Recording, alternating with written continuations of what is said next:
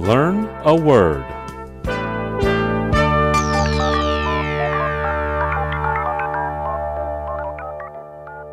今天我们要学的词是 Descend. Descend is spelled D E S C E N D. Descend. descend 作为动词，意思是下降、下落。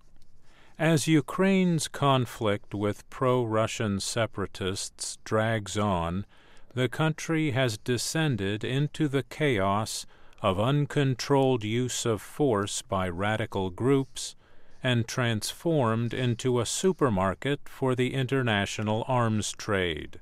随着乌克兰与俄罗斯分离主义者的冲突持续不断，乌克兰陷入了各激进组织毫无节制动用武力的混乱之中，并变成了国际武器贸易的超级市场。 Descend 也可以指四处蔓延、遍布。 Tens of thousands of anti government protesters in Pakistan descended on the capital of Islamabad Friday, determined to send the sitting prime minister home. 星期五，成千上万名巴基斯坦反政府示威者从四面八方来到首都伊斯兰堡，决心将现任总理赶下台。 好的，我们今天学习的词是 Descend. Descend. Descend.